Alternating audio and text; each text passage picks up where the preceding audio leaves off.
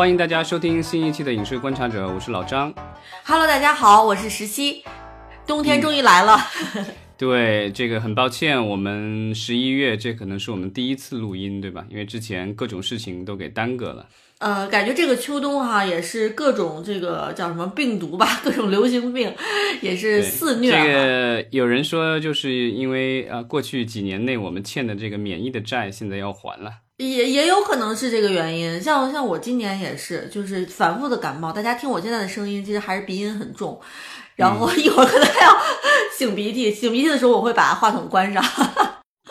对，今天我们要聊的话题就是呃，在十月末和十一月初，呃，在咱们国家呃和美国啊、都有两两场，对吧？都有一各有一场活动啊、是与我们的院线电影息息相关的。对，也挺赶巧的哈，而且就说到最近，好像咱们这个中美关系也是转暖，所以我们今天这个节目也会很有意思。就是我们先说呃国内院线电影的秋推会，然后我们会再提到美国电影市场，看看两边的电影市场都有哪些有意思的事情发生。然后这一次我们的这个所谓的秋推会啊，其实就是它的全称啊很长，叫第二十四届全国电影推介会及第一届全国电影交易会啊。这一次是在横店开幕的，啊，十月二十六号召开，持续了三天还四天吧。之前咱们好像还聊过这个春推会，对吧？每年今年的春推会，我印象当中是六月份的时候在嗯呃广州举行的，然后当时是推荐了很多的这个暑期档的电影。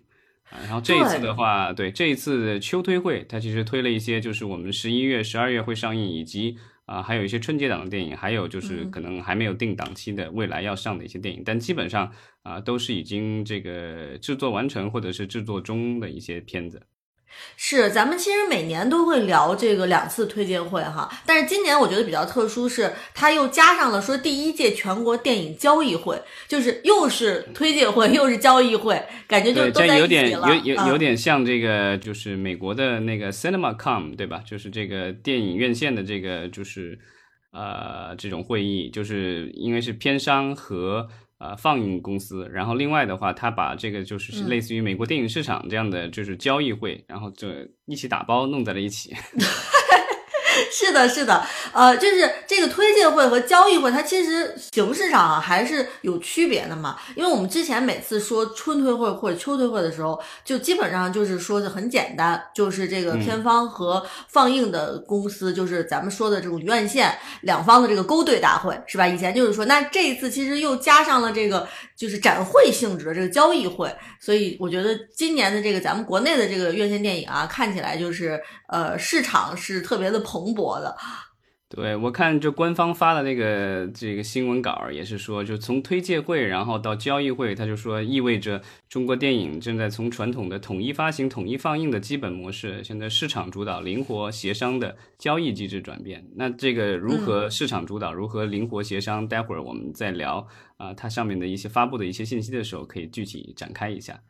对，那咱们就先来说这个推介的部分吧，就是说咱们之前一直在聊的这个片方和院线的勾兑大会哈，这个推介的影片数量其实还是挺多的。嗯，就是从官方发出来的信息说是有一百超过一百六十部，然后呢，参会的人也非常多，除了有电影局啊一些，还有其他一些有关部门的相关领导以外，然后来自业内的代表呢有五十条院线的代表，然后有超过七十家的影投公司代表，然后还有就是发行方啊、制片方代表，啊、一共说有七百多名电影从业者参加了这个推介会，也算是一次盛会了。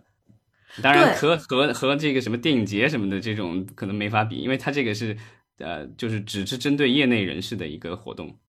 嗯，呃，但是咱们说这个推介会上大多数的项目哈，其实都是基本上是已经完成的，而且马上我们能在电影院线看到的项目，对不对？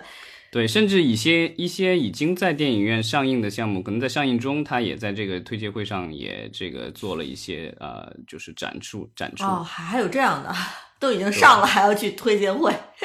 啊，对，但呃，就待会儿就是你看这，因为这推荐这种就是怎么说呢，官方性质比较重一点，所以类似于中影这样的公司的话，它是就是属于这个打重头戏的啊，所以你可以看到，就中影推出了就是一系列的影片，然后啊，其中就有啊，它有国产片，另外它中影比较特殊的是，因为它负责进出口的嘛，所以就是这个进口片它也推荐了一些，这跟春春推会的时候是一样的。那当当然就是春推会的时候，他推荐的一些片子，好像呃有一两部好像最后好像没因为各种原因没能引进啊，不知道这一次的这个他推荐的这些是不是也都已经定下来了？反正有一些已经定档了，但是有一些确实还没有定档，不知道后期还会不会有有什么变化。那这次他的这个国产影片里面，其实就有一部是已经上映了，但因为它是系列电影，所以呢，我觉得它继续推荐没有问题。对对对后面还有二三两集啊，就是我陈凯歌导演的《志愿军之雄兵出击》。雄兵出击，雄兵出击是已经上的这个第一集是吧？第二集这个有名字了吗？第二呃，集我看现在网上就叫《雄兵出击二》，哦，现在在猫眼上改我看到的数据，对，嗯呃，第二集还有第三集。那第二集传说中可能会在明年的春节档上，不知道啊。如果春节档上不了，估计变暑期或者是国庆吧。啊，但是我觉得对志愿军来说，它的最不可控的一个因素就是这个呃中美关系如果缓解的话，我不知道这个抗美援朝的这种 题材的电影是不是呃还能够啊？因为嗯就是观众的热情肯定是没有长津湖那会儿那么高涨了，但是就是有关部门的一些就是调整的话，可能会影响到它的上映。我觉得不让它上映可能不大会发生，但是有可能会让它缓一缓。如果是就是比如说中美关系持续的这个缓解，然后这个国家从大的层面来考虑，让这样的电影啊电视剧小稍微少一点，或者是缓一点上映，因为低低这对调一点这两 天其实已经有新闻出来了，本来嗯。应该是十一月十三日，就前啊、前几天应该要在央视啊上的这个《上甘岭》的这个电视剧啊，就是这也是博纳出品的一个很重头的一个电视剧，对标的是兄弟连之类的这样的精品这个美剧的。这一部就是汉美援朝的这个鸿篇巨制的电视剧，本来是要上央视的十一月份，结果就从档期里消失了，然后 换上了其他的剧啊，对，所以就是，嗯、这就是太搞笑了啊！对，就是政治对娱乐的影响还是无处不在的啊，所以就是嗯看这个志愿军后面二三两部什么时候能上吧，因为已经拍完了，然后第一部票房我看有八亿多，还不错了嗯啊。当然有很多呃这个各种各种分析报道说这部片子应该大概率是亏钱了，但我觉得一这个一一部战争电影有八亿多票房已经不错了，而且还有后面二三两部，如果这个都能上映的话，我觉得。啊，应该还是可以的吧，不至于亏的那么惨。嗯，但是关键是他第一部，我觉得问题在于说他口碑其实就非常的一般了，就是他不知道能不能带动得起。庆档里好啊像还算口碑不错的。嗯哼，嗯哼，嗯，呃，对，所以咱们其实就看看这个春节档哈、这个志愿军的第二部有没有可能能够超越前作。对，然后还有就是呃，《非诚勿扰三》啊，这部是呃冯小刚导演的新作。然后呢，之前已经在社交媒体上，然后尤其在抖音里发了 N 条这个短视频，然后宣传这个片子。就是他从拍摄开始就一直在不停的在宣传，然后呃有各种花絮出来，然后也有各种演员的这个宣布加盟。他这一次是科幻加喜剧加爱情，就是喜剧和爱情是一直是《非诚勿扰》一和二的这个主题，但这一次加入了科幻，好像怎么还有科幻呀？对，呃，就是葛优的这个主演的这个男主角，把他的这个喜欢的笑笑，然后用人工智能再造了一个机器人出来什么的。哦，这个冯导也是与时俱进哈，是不是？对，然后第一集我看了一下，是二零零八年是二点六亿票房，那第二集是二零一零年是四点七亿票房，然后看这个《非诚勿扰三》啊能够怎么样？因为冯导最近的几部好像呃院线的大电影好像票房都比较一般，对吧？所以看看这个就是他的新作会怎么样？因为之前的《手机二》啊，因为呃各种不可抗的力已经。大概率应该是无缘和观众见面了，然后就希望这个《非诚勿扰三》能够尽快面世。嗯对，呃，然后而且华谊，华谊应该是急需一部挣钱的片子。呃，对呀、我觉得华谊上一部挣钱的片子，离距离现在好像已经挺久的了吧？是不是还回到那个《芳华》那个时候？呃，反正芳华是挣就是钱的吧暑期档的这个就是啊，不就是啊国庆档的，就是《前任四》，对吧？《前任四》就是怎么说呢？呼声很高，但是最后对，票房结果比较惨。也不算惨吧，但是没有大家预期的，因为大家总觉得可能会应该会超过第三部，但是结果并没有啊，所以就是不知道华谊在这部片子上有没有挣着钱啊。但是《非诚勿扰三》这个肯定是希望很高了。对，呃，然后除了冯导的这一部电影哈，其实我觉得还有一部是也是一线的导演和加上这个卡斯，就是由庄文强、庄文强导演，梁梁朝伟和刘德华参演的《金手指》。嗯，这个就是号称啊，说是有三点五亿港币的投资啊，说是最贵港产片。当然，好像我看了一下，其实有几部港产片可能投资会比它高一些。包括那个什么《明日战记》啊，什么之类的，那个好像都说超过四亿了啊。当然，不管怎么样，好几亿港币拍一部港片，这在这几年都比较少。因为港片我们知道，就纯港片的话，因为它的怎么说呢，市场的这个限制，所以它的这个投资规模一直没有很大啊。但是这一次的粉这个卡斯很强大，对吧？梁朝伟加刘德华，这是他们继这个就是《无间道》系列之后的这个十几年之后的再一次合作。对这个金手指哈，看标题好像看不出来它是什么类型的电影啊。呃，好像我看了介绍是根据九十年代的这种金融犯罪的这种片，这个这故新闻故事改编的，所以是有故事原型的。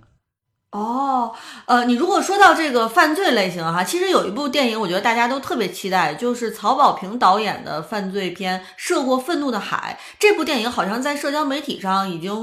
这个做过很多很多的宣传了。对这一部的话是十一月二十五日上映。刚才我们说的这个《金手指》也有档期，是十二月三十日，这贺岁档上映。啊，这涉过愤怒的海，就是应该是曹保平导演手上积压的好几部片子的之一，对吧？对对对，而且他十一月二十五号很快了，是吧？比这个《金手指》还要早一个一个月。对，然后阵容也很强大，是周迅加黄渤。然后呢，我觉得海报上更夸张，海报上写的是建议十八岁以下观众谨慎选择观看。啊，看了一下预告片，好像确实有一些比较啊血腥暴力的场面。哦，但是我觉得如果是这样的宣传宣传语的话，也会吸引到很多这个年轻受众。对，它是一个复仇题材的，就是有点像那个当年朴赞玉拍的那些，就是复复仇的那种韩国的那种复仇片一样的。哦，呃，如果你说这部哈，这个就是建议十八岁以下观众谨慎观看的话，那其实有一部电影是这个合家欢的哈，《熊出没》已经十周年了，这个是大家全民都可以去看的。对这一部是呃，我看这个海报上写的是十周年之约，所以这个我都不知道这个系列已经出了十年了，然后也依然是明年的春节档啊，也好像每次都是跟春节档。但是我觉得它最不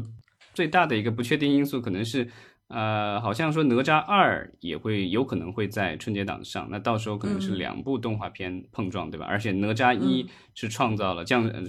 是叫什么将士魔童对吧？那那个魔童是叫什么？然后他当时是创造了这个国产动画电影的啊记录对吧？五十亿超过五十亿的票房，所以这个东西就是看这《熊出没》对吧？但《熊出没》在怎么说呢？好像好多年都是呃春节档的动画电影的票房冠军。那看这次跟哪吒二如果是硬碰硬的话，到底谁会赢？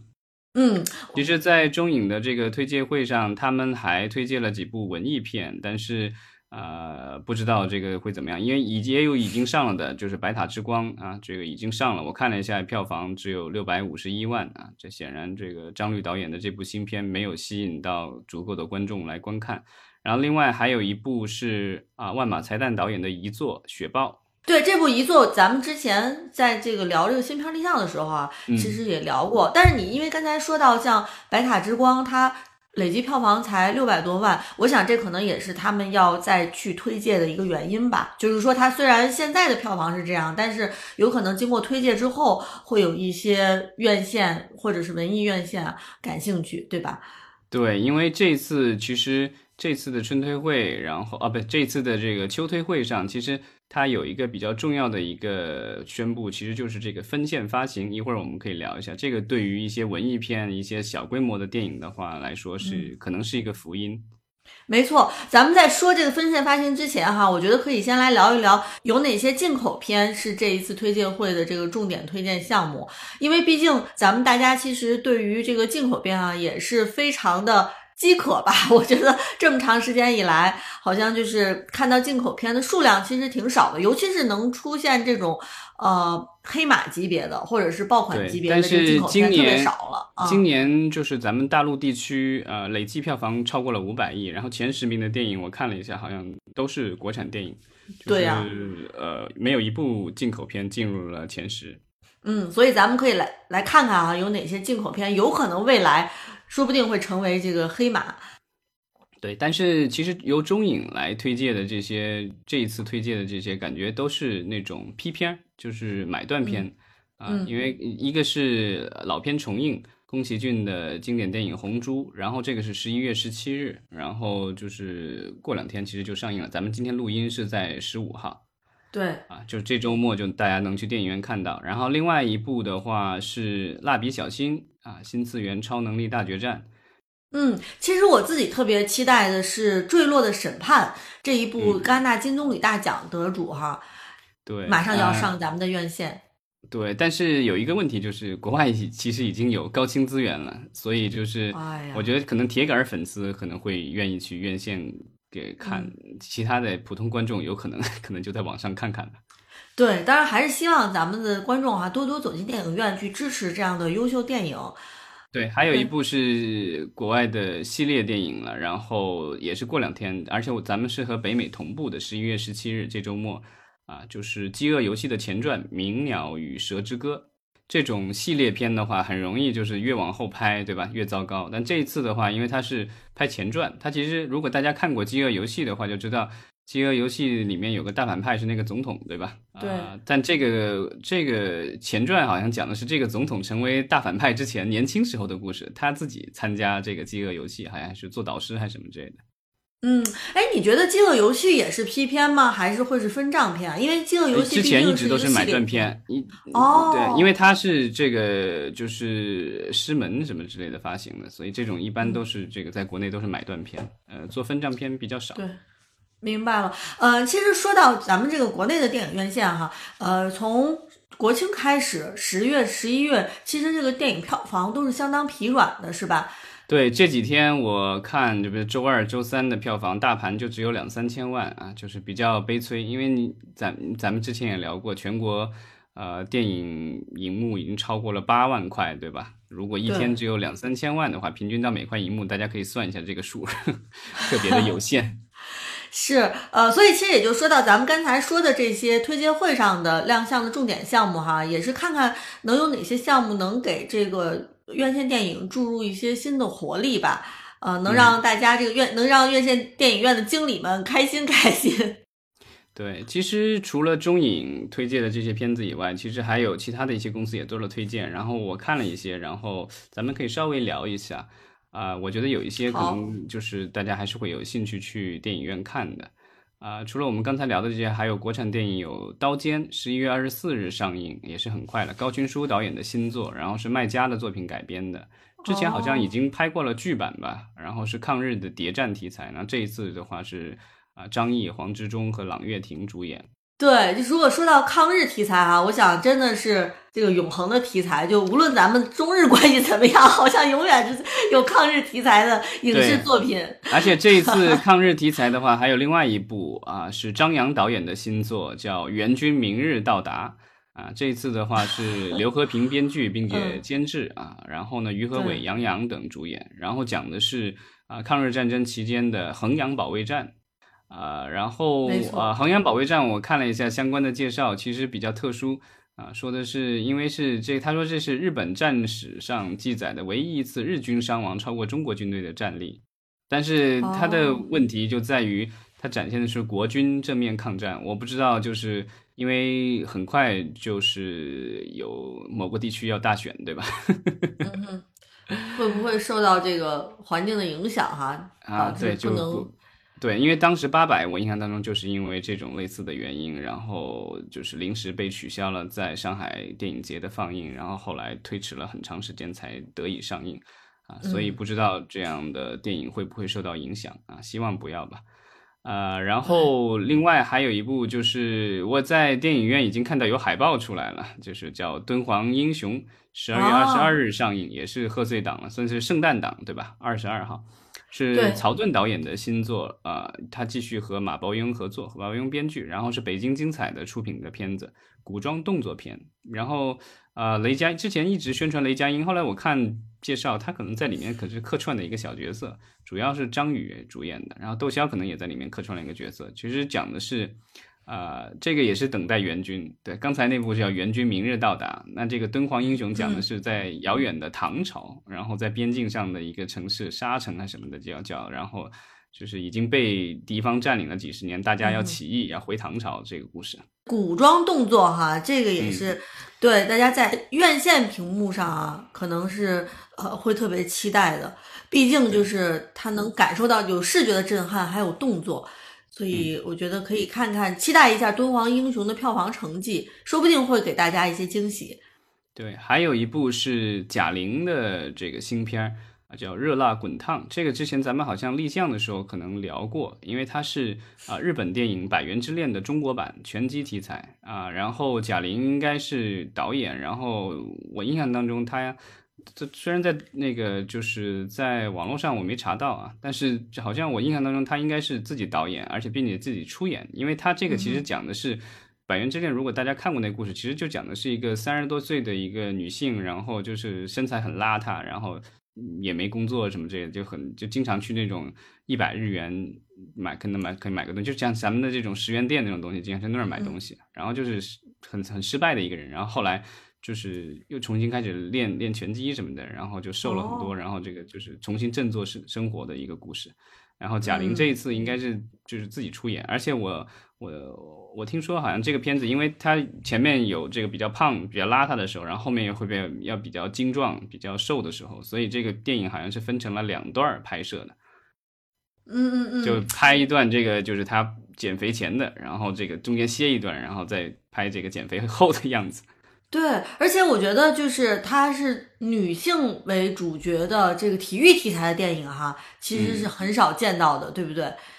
对，呃，然后这次就是贾玲呃导导演，然后另外的话，我看这个就是演员阵容也挺强大的，也有杨紫，好像是可能是演演那个妹妹的一个角色吧，然后有雷佳音，然后李雪琴，然后啊张小斐可能在里面是一个配角的角色。对，呃，热辣滚烫哈，它它有定档吗？其实我还听到这个，目前好像还没有定档，没有定档哦，没有。但是据说啊，据说贾玲已经瘦到一百斤了，我很期待。呃，哎，我觉得可能春节档会特别适合这部电影。呃，然后其实有一部电影，我还我也觉得挺有意思的哈，是彭顺导演，有刘德华、张子枫出演的《危机航线》啊，这一听就是一部类型片，是劫机题材的哈。对，刘德华是妥妥的劳模，就是感觉就是各种哪哪都有他。对，然后呃，其实前一段时间的好像金鸡奖什么的时候已经又官宣了，就是呃，《流浪地球三》对吧？二零二七年春节上映，这么好几年的事情都已经，然后刘德华应该会继续出演。呃，然后这部危机航线的话，我看了一下，就是介绍，它其实讲的是劫机，然后刘德华应该是在这飞机上的乘客之一，然后张子枫应该饰演的是他的女儿，一个盲人吧。然后在劫机的这过程当中，偷偷的帮助他。那我觉得咱们接下来其实就可以来说一说这个分线发行吧，因为我觉得从刚才咱们说到的所有的这些片子当中，呃，大一点的片子哈，的确是不会选择分线发行，或者咱们说这种主流商业片可能不会选择分线发行。但是我觉得，但凡是小众一点或者文艺一点的片子，其实可能都会在未来是通过分线发行来放映的。嗯。呃，然后这个分线发行的话，其实我记得印象当中，咱们在节目里可能很早以前聊过，因为可能都是可能七八年前或什么之类的，然后当时。呃，已已经有很多业内人士在聊，然后这个就是我记得当时时光网还是什么的，然后当时他们就想这个做这个事情，然后对万达当时也有兴趣，因为当时光网被万达收购了嘛，他们想做这个事情。当然，他们想做的这个分线发行还包括了一部分的线上发行，就是在那种怎么说呢，就是那种付费观看的这种呃网络院线，然后让大家能够看到一些就是可能小众的一些电影啊。当时就是有这种想法。然后，但是分线发行的话，其实有一个问题，其实是电影院会有所抵触啊，就是。怎么说呢？就待待会儿咱们聊会可能会会会有聊到，因为这国外其实有很多的地区都是，尤其发电影发呃市场发达的地区都是这个分线发行啊，但是也会有一些问题啊。那咱们先说什么是分线发行啊？这个有各种解释啊。我看这个就是各种新闻里写的，就是比如说啊，有人引用了猫眼专业版上的解释啊，说是电影方有意识的在一条或者几条院线，包括了这个艺术院线、农业放映院线里啊，对电影进行发行。就感觉好像写的特别的这个模糊，然后但是呃后面有一个解释，我觉得可能会就是呃可能会让大家更明白一些，就是说在他的意思是说，在这样的发的话，就是在同一个时间段内，不同的院线上映的电影就不相同了，因为就是有些片子可能就是只是在这几条院线发，然后其他院线可能没有，嗯嗯嗯，这就是所谓的分线发行。然后呢，这样的话其实是呃它的一个前提是说，有一些片子的话，可能是由部分的院线直接和片方采购，然后呢，大家可能就是谈谈那个条合作条件的话，是直接沟通。这样的话啊，我在这个就是看到这个推介会，还有这个他们交易会的一些就是论坛上的这大家的一些发言什么之类的，好像呃博纳的这个于东大大就提到了，就是说希望就是在分线发行的时候，因为这些片子本来可能也不是这种大片儿什么之类的，对吧？或者有可能是一些老片儿、文艺片什么的。啊，希望做到的就是说，院线给片方的这个条件能够更好一些，因为这个是可以谈的嘛。因为现在咱们是比如说四十三、五十七这种分的，然后这个就是这于东大大提到，就是说希望能够像国就国际上那样子，就是能够做到五五，对吧？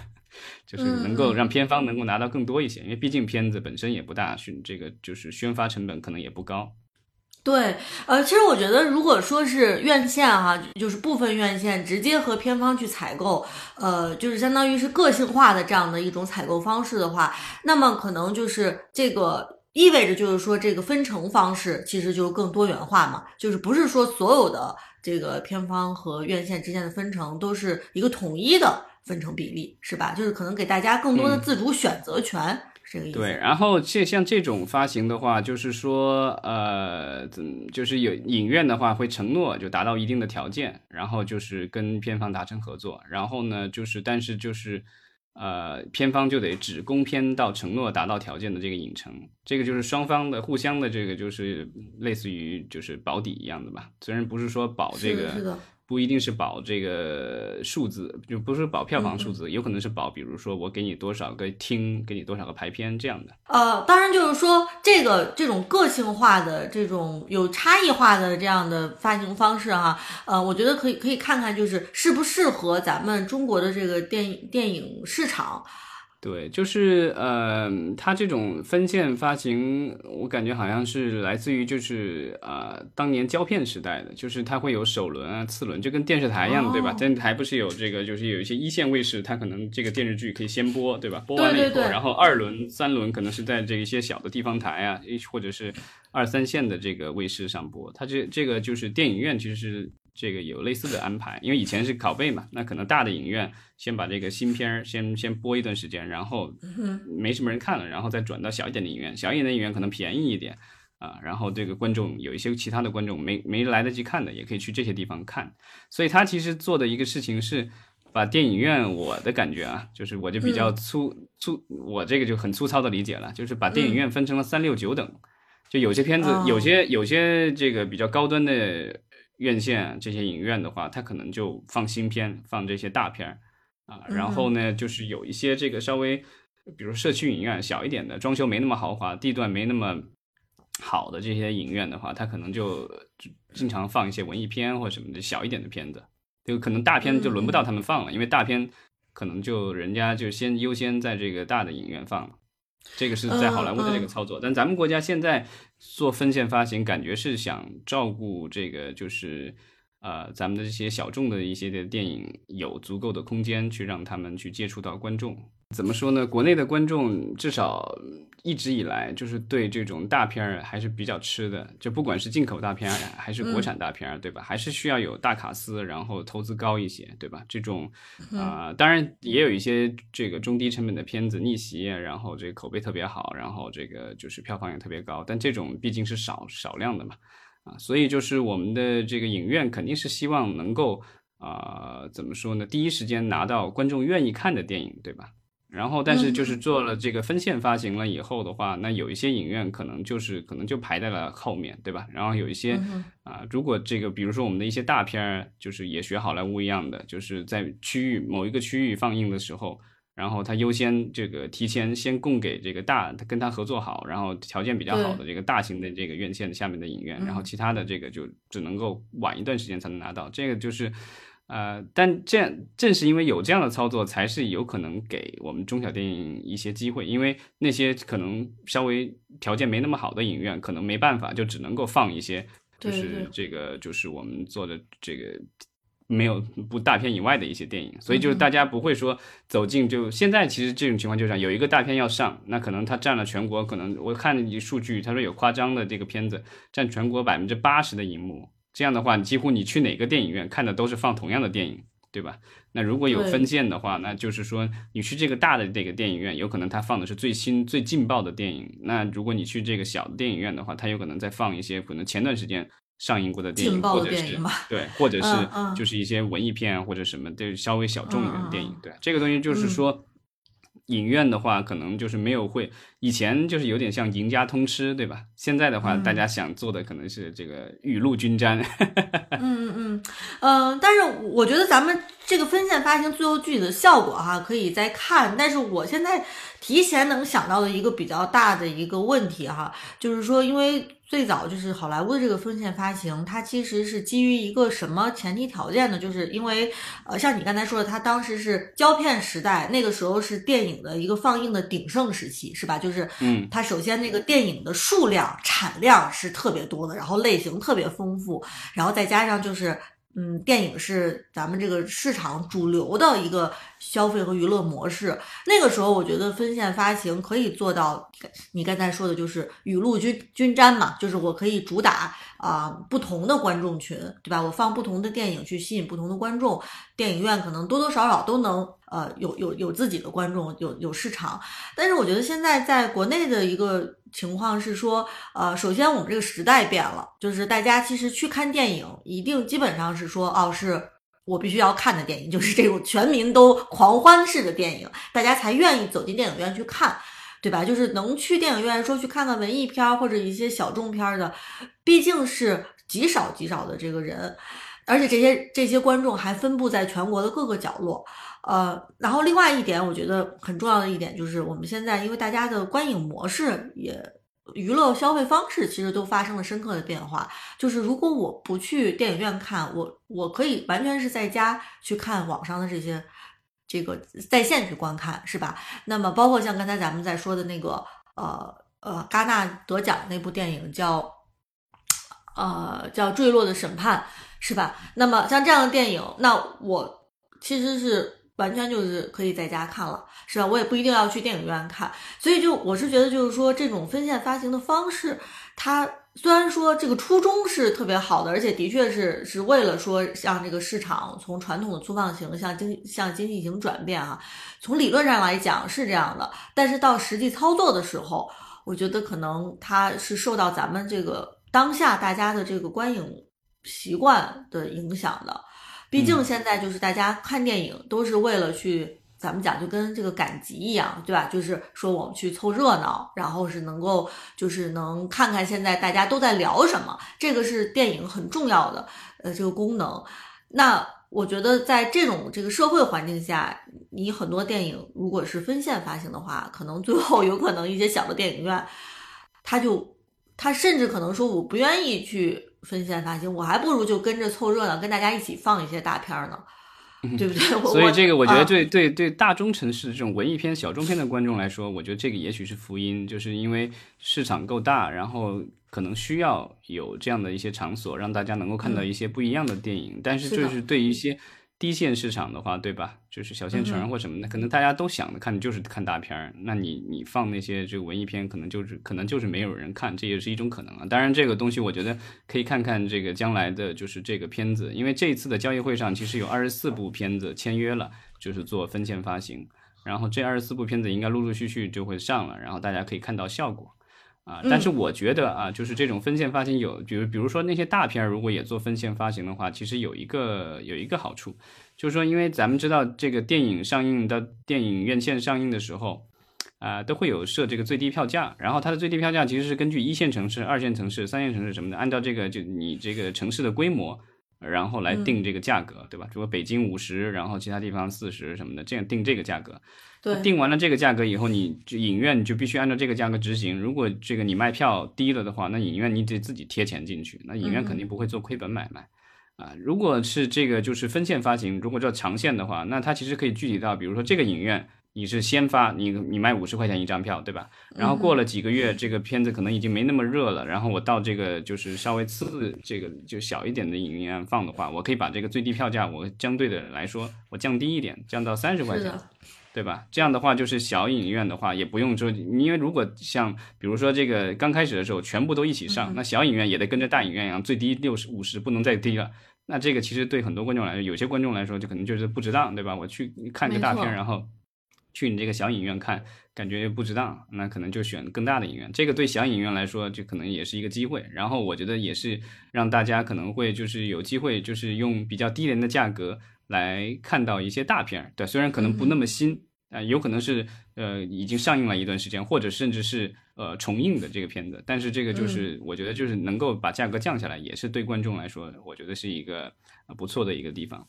对，所以就像你刚才说的哈，其实有二十四部电影已经开始要走这个分分线发行的这个路线了，那咱们其实就是密切关注，看看分线发行到底会对咱们的这个电影市场啊产生什么样的。呃，影响啊，咱们电影市场未来在这个放映的这个形式上啊，然后在时间表上，那么会有些什么新的变化？那其实说到分线发行，咱们同时其实也可以来说一说，就是现在已经有的时候我们可以看到的这个预约放映啊，已经开始的预约放映，其实也是这个呃，现在已经开始逐步开始了，对不对？嗯，对，这个也是中影它分线发行的一个一个模块之一啊。然后啊，就是它这个呃交易会公布了以后，然后很快就是在呃就是 A P P 里，它现在目前来说就是我在猫眼上看了有，然后另外还有一个中影。这个自己的哈，我不知道是不是中影自己的一个购票的一个 A P P，叫中国电影通。它现在是中国电影通和猫猫眼电影两大平台，就是开始卖票了。它这个预约放映，其实就是说，呃，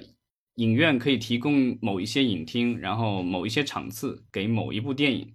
然后但是就必须大家去预约，它达到了最低的这个预约量，它才会把这一场电影放出来。如果达不到的话，这场就取消了。所以是一个预约放映，对这个其实的确是比较新的一种发发行放映模式哈。对，国外其实这个好像已经之前好像呃有挺多的。然后之前这个什么大象电影对吧，做那种文艺片什么的，他我感觉他们其实做过类似的，有一些特别小众的，就是大家得要去上面约约约满了，然后影院才会给拍片。大象电影这个这个是非常小众的嘛。对，然后现在中影这次是和这个猫眼合作，然后呢，就是在这个大家都能用得到的这个平台上去做这个事情，我觉得还是挺有意义的。然后大家可以看到，就是呃，它首轮的话，好像就是安排的是一些怎么说呢，儿儿童向，都是动漫的。啊，有《长安三万里》啊，然后《星辰榜》《杨戬》星啊，然后这个《星辰榜》《哪吒重生》《雄狮少年》《航海王》，然后《猫狗呃武林》，这个都是呃就有国产的，也有进口的这种啊动漫电影。大家如果有兴趣的话，可以试一试。像北京市场上，我看到的好像现在只有《杨戬》和《哪吒重生》，还有这个《航海王》三部是可以去拼的。然后基本上每个电影就只有一家影院可以拼。现在应该参与的影院不多。啊，但是希望将来就是这个，如果这个市场发展起来的话，可能越来越多的，除了动漫电影以外，其他的这些经典的大片儿啊、老片什么的，都可以让大家有就是。可能比比比较低廉的价格，然后呢又能在大荧幕上重新看到啊。当然，我觉得对这个模式可能最大的障碍是说，咱们国家的这种发映许放映许可证好像是啊两年有效，对吧？两年过了以后就是要重新再申请，对，要要要要申更新更新，好像是得花一点钱的。当然可能花的钱不多，但是如果是说这个收不回来这个钱的话，就可能大家可能就觉得没有必要了。对，其实我觉得咱们聊这个这一次秋推会哈，就是能够看到说咱们这个在发行层面上，其实呃各个的这个电影各界吧，其实还是做了很多的努力和尝试，想要去怎么样去对咱们的这个现在的这个发行模式进行改良，是吧？然后然后能够推动这个电影市场的对万事俱备，只欠东风而东风其实就是我们的好电影了。没错，对。然后我觉得咱们说了这个国内的秋推会哈，接下来呢也可以来放眼到这个大洋彼岸，来看看，呃，几乎是同一时间哈，在好莱坞开始的这个美国电影市场，对，American Film Market，对对，AFM 每年的就是也是秋季举行，然后今年是十月三十一日到十一月五日举行的。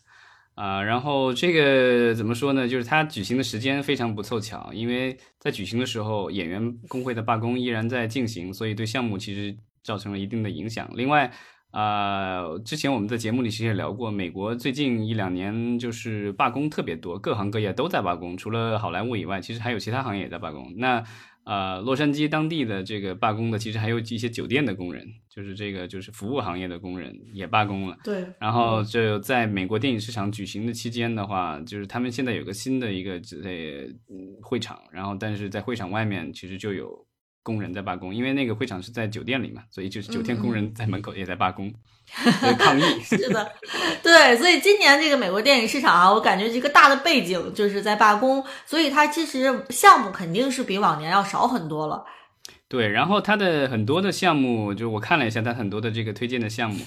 要不是这些项目签了这个所谓的演员工会的临时协议，所以他可以拍，然后可以筹备干嘛可以拍干嘛的。这个就是咱们之前聊过这个临时协议。临时协议的问题就在于，就是你现在签了这个协议，你就得按照这个协议里的条件来。即便是就是现在这个十一月九日，其实演员工会的罢工已经结束了，达成了协议。即便是你这个达成了正式的协议的条件没有你那个就是没有你现在签的这个的好，但你必须按照现在签的这个来。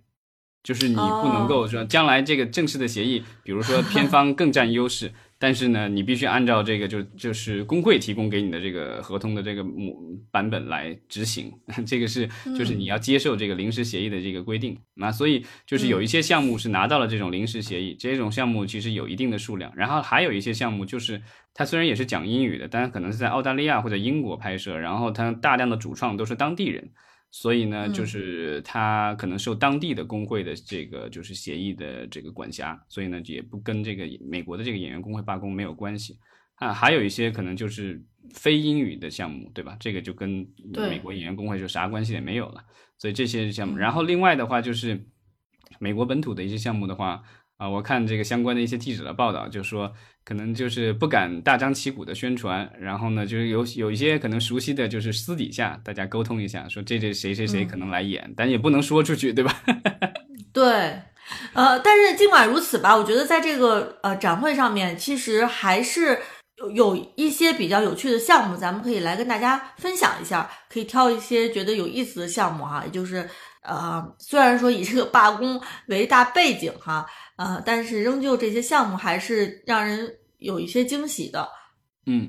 对。然后我们可以先来聊一下这个美国电影市场上，就是。公布的这几个就是比较贵的片子啊，就是因为我们知道美国电影市场其实主要是这种独立电影，就是非六大以外的那种电影，对吧？那些片子他们有自己的发行，全球发行，对吧？不需要去找各个国家的这种发行。但是美国电影市场其实是很多的独立电影，它会跟世界各地的这种就是啊发行商啊这个聊，然后这个谈协议，然后各个地方分别区域去卖。那我们看到这种比较贵的电影的话，其实一般是来自于大片场，但是这样像类似于像师门这样的，就是属于它我们之前这样就管它叫小大厂，对吧？Mini Major。那我们先看的一个是一个翻拍的电影，是师门的啊，就是 Highlander 高地人啊，这个是八十年代的一算是一个经典电影动作片吧。然后原作是八六年的，然后后来好像我查了一下，是拍了四部续集，然后有三部电视剧集。然后这一次的话是请来了《极速追杀》系列的导演啊查德啊 Stelsky 啊，然后他其实《极速追杀》系列跟基努里维斯合作，然后给师门我看已经赚得了就是四部美元，对，就已经累计超过十亿美元的这个全球票房了。所以说是这个对师门来说，这个就是他算是一个大功臣了。所以这一次的话，他们是继续合作。然后翻拍这一部这个八十年代的经典电影，然后主角也很强大，就是我们的这个就是亨超，对吧？呃，亨利卡维尔，就是上一上一任的超人。然后据说这一部这部动作片就是预算超过一亿美元，然后说是说光是德国的这个地区的版权就要了这个两要价就超过了两千万美元，就反正就是大家。呃，很期待。然后这个高地人，如果大家没有看过原片的话，我可以大致介绍一下。那个里面其实就讲的是说，这个主角是不会老也不会死啊，不会老。然后呢，就是一直是这个样子。然后呢，持续了几百年。但是有一个人就一直追杀他，因为他们这种不就是不老之人的话，就是你杀掉一个跟你一样的人，你的力量就会变强大。哦。所以那个有一个人就一直追杀他，对对，有点有点这种奇幻色彩的。啊，然后就是这，然后就是一直追杀。然后呢，他这个这个片子，我不知道，好像是因为这个片子特别有名，因为里面的主角不会老嘛，所以后来就是把一种病，一种罕见病叫做高地人呃症候群，其实就讲的是这个人不会老。这样韩国啊，还有一些其他国家都发现过这种人，就长到二三十岁了，还是样子还是十几岁的样子，就长到一定样子就不长了，就变成高地人了。哦，他还是全球各地都有这样的人，很少是罕见病，但是你现在也没有治疗的方法，也不是说这些人不死，但是他们就不老，就是容貌没有衰老，就二三十岁了，长得还是这个几岁十几岁的样子。之前不有一个那个有一个那个恐怖片是吧？叫孤儿院的那个不就是吗？那里面的女主角好像就是这种，就是其实年纪很大了，但其实她是一个小孩，她是个大人，但她就装成小孩被人收养什么的。这个看起来是老张特别喜欢的类型哈。嗯，对，就是动作片嘛，对吧？嗯，而且就是这个导演和主演都是我比较喜欢的啊。然后呃，对，还有一部是西部片，也是特别贵的，而且是两集的。是凯文·科斯纳的这个新片《Horizon》，对不对？对，这个《地平线》，对，它是华纳旗下的新线影业，它会上映在北美上映，然后已经定下来是二零二四年的六月二十八和二零二四年的八月十六号，等于是暑期连上两部啊。然后海外的话，它当然在这个美国电影市场上在卖。然后他讲的是呃美国的这种，它的时间跨度挺长的，讲的是美国的南北战争前和南北战争后的一些这个美国的一些西部的一些事情。因为大家就是凯文科斯纳就是属于就是出了名的喜欢拍西部片儿，对吧？当然与狼共舞得了奥斯卡，然后呃这几年又拍那个黄石的这个电视剧，对吧？所以就是他是特别喜欢。这个西部的这种感觉，所以这一次他又拍了一部特别贵的，而且好像是很多的这个两部片子，就是每一集好像都预算一亿美元，所以这个整个花了两亿美元拍出来，很贵了，独立的电影。然后据说他自己本人砸了很多钱拍一进去，就喜欢西部类型的观众啊，可以期待一下了。哎，老张，你刚才说的这些其实都是感觉真的是很贵的电影哈，都是这个一线的卡司和知名导演的。然后除此之外，其实有没有一些？呃，比较小一点的片子啊，嗯，有是有意思的，可以跟大家分享。恐怖片、惊悚片是属于低成本，然后就是属于不用出大力，但也有可能出奇迹的一些片子。哎，这是你的菜，恐怖惊悚应该是你的菜。对，有一部我特别期待，就是呃前几年那不也不是前几年了，这个都快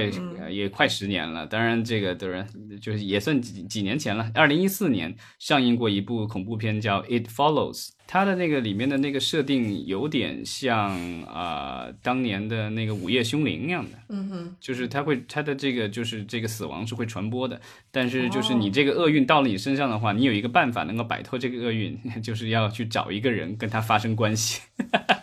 啊，然后就传给下一个人了，好吧。所以这个设定比较比较扯，但是这个片子确实挺好看，然后挺恐怖的，然后呃，大大家有兴趣可以去看一下。然后这一次的这个新片它叫《They Follow》了，啊，就是把这个，我不知道它是要增加了什么，但是好像是原片的导演和女主角重新回归，然后所以我觉得就是大家还是可以期待的。然后明年开拍，啊，一四年那一部的话，其实就是小成本，然后最终北美票房一千五百万美元，但也挣钱了，所以这个片子应该是很便宜拍的。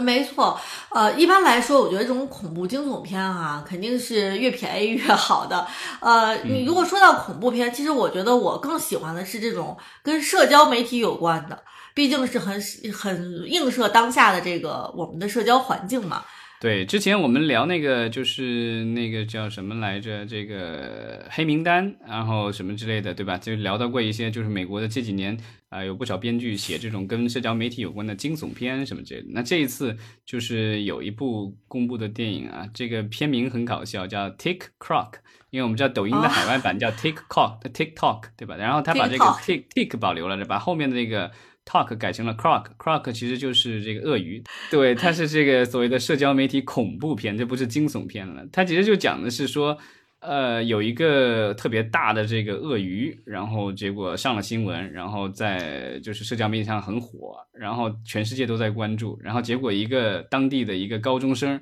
呃，为了能够成名，为了赚钱，然后就就跑出去想要把他给抓住，然后全程都在这个都在 TikTok 上直播什么之类的。哎，这太有意思了，这个是我喜欢的类型，这太逗了啊！然后呃，萨米尔·杰克逊也宣布了一部新片，也嗯，这个就不是动作片，也不是惊悚片了，就是属于这个，但是我觉得比较有意思，它叫《Last Meals》，就最后一餐，最后的最后餐。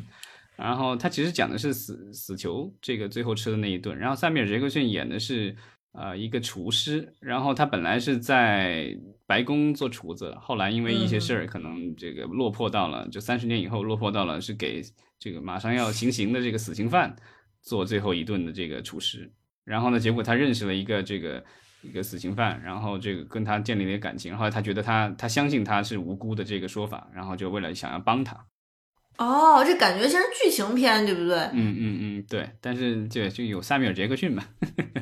对，也是一线卡司哈。对，另外还有一部电影是我们香港女导演的电影，叫孙明丽。然后她在二零一七年的时候和杜可风拍过一部叫《白色女孩》的。然后这次这个美国电影市场公布了一部她的新片，然后这个其实也是一个翻拍的电影，它翻拍自一九六六年的捷克的新浪潮电影《雏菊》。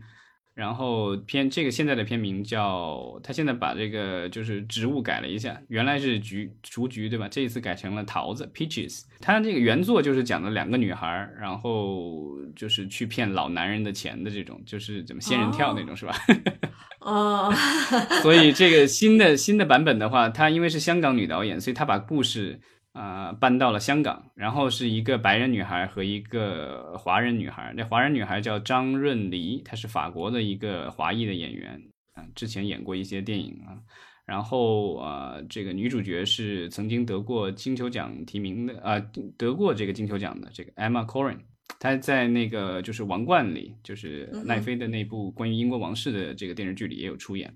所以这一次的话，就是在香港拍摄的这样的一部电影，然后它其实就讲的是，呃，俩女孩儿，对吧？然后就贪图享乐，然后就去骗那些有钱的老男人的钱，然后结果他们这个就是就发现，就是送给他们的一个这个爱马仕的包包啊，就是是假的。然后呢，这个所谓的这个就是这个他们的所谓的男友，就那些老男人。然后就身边的这种各种犯罪行为什么的，就是可能就把他们卷在其中了。